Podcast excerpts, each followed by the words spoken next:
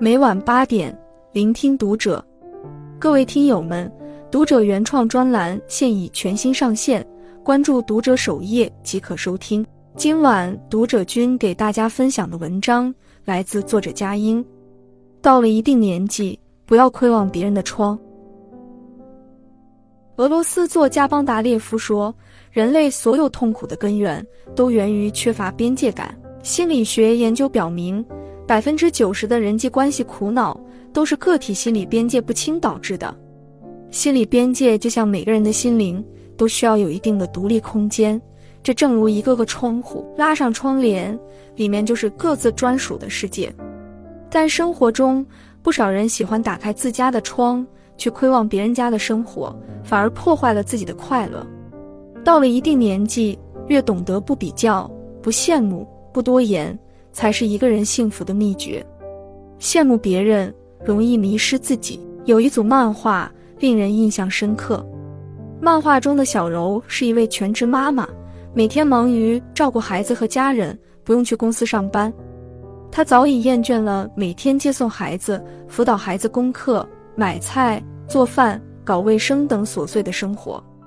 一次同学聚会上，小柔见到了单身白领小林，精致优雅又干练时尚，心里想：真羡慕他呀，自由自在，满世界飞来飞去，不像我，每天待在家里有干不完的活。而小林碰见了担任上市公司 CEO 的小兰，自信坚定，气场十足，心里想：年纪轻轻就能呼风唤雨，还收入那么高。与他相比，就算累死我也难以企及呀。小兰的旁边坐着在小县城当公务员的小茹，小兰心里想：真羡慕他呀，工作稳定，离家近，也没什么压力，不像我，长期失眠，心力交瘁。全职妈妈小柔落寞地坐在角落里，满脸迷茫。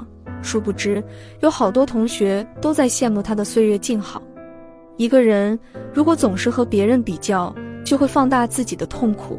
如果一味仰望别人，就会陷入欲望的深渊；如果总是羡慕别人，终究会迷失自己。《淮南子》中说：“临河而羡鱼，不如归家之往。人生一世，草木一秋。你有你的苦，我有我的累。其实谁也不必羡慕谁，谁也不必仰望谁。与其羡慕他人的生活，不如踏踏实实做好自己。每个人的人生都是独一无二的。”懂得珍惜，你就会发现，你拥有的幸福其实比你想象的多。谈论是非，容易惹来祸端。格言联必有言：闲谈莫论人非。闲话不仅仅是茶余饭后的几句八卦吐槽，有时候甚至是对他人肆意揣测、妄议评价的一种低素质表现。从你口中每说出一句闲话，不仅会失去对他人的尊重，更可能会使自己深陷泥潭。前同事是个很善言辞的人，总是喜欢表达自己的观点。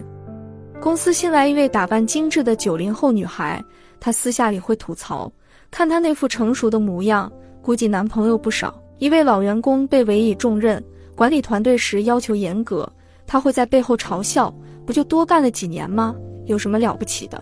此外，她也爱搬弄同事的是非，认为大家都不如她体面，也没有她能干。毕竟谁也不知道真相，有同事就劝他少说几句，况且很难事事做到完美。如果真的是误会了对方，就是造谣了。他却不以为然，认为自己只是说了几句话，哪能算得上造谣呢？最终，他被迫离职，在朋友圈发了一条动态：“成也这张嘴，败也这张嘴。常言道，病从口入，祸从口出。”天下没有不透风的墙，你说过的每个字都可能传到别人的耳朵里。一个人如果管不住自己的嘴，往往很容易栽跟头。一个人如果总是把时间和精力都放在议论他人身上，就容易把自己置身于是非的漩涡中。所以，不说闲话，既是对他人的尊重，更是对自己的保护。插手闲事，容易自找苦吃。前不久，在豆瓣上看到一位博主分享的故事，让人十分感慨。博主的母亲因一场意外去世，他和姐姐都陷入悲痛之中。刚办完丧事不久，邻居阿姨就开始嚷嚷着说，他们父亲需要有个伴儿，打算撮合博主的父亲和隔壁街的寡妇。然而，父亲表示等俩闺女成家后再考虑这事，婉拒了这个提议。姐妹俩十分不情愿，也不想理会，但忍了下来。但是，没有料到邻居还是悄悄地给父亲张罗续弦的事情，甚至撺掇父亲先去把结婚证领了，回来再告诉俩闺女。博主又打听到邻居介绍的那位妇人在当地风评并不好，于是委婉地告诉邻居不要再管这件事了，并向邻居表示感谢。但是，邻居仍然固执地继续撮合。甚至还责怪博主不懂事，博主终于忍无可忍，回怼道：“我就不明白了，你们几个外人为什么非要来掺和我们家的事呢？”最后，博主请邻居离开他的家。显而易见，邻居两头吃力不讨好，得了这边的怨，在女方那边也不好交代。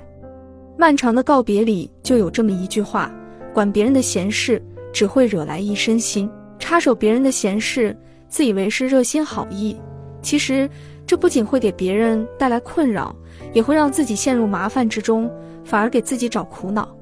或许人与人之间最好的礼貌，就是不要多管闲事，不随意干涉别人的生活，哪怕是为了对方好，但这也是他自己的人生。这世上只有三件事：自己的事、别人的事和老天的事。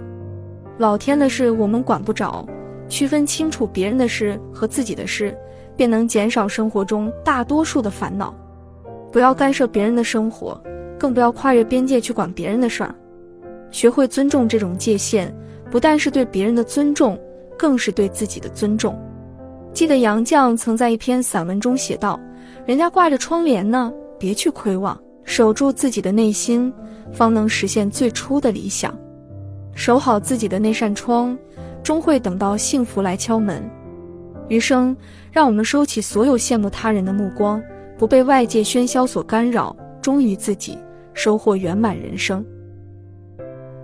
关注读者，感恩遇见。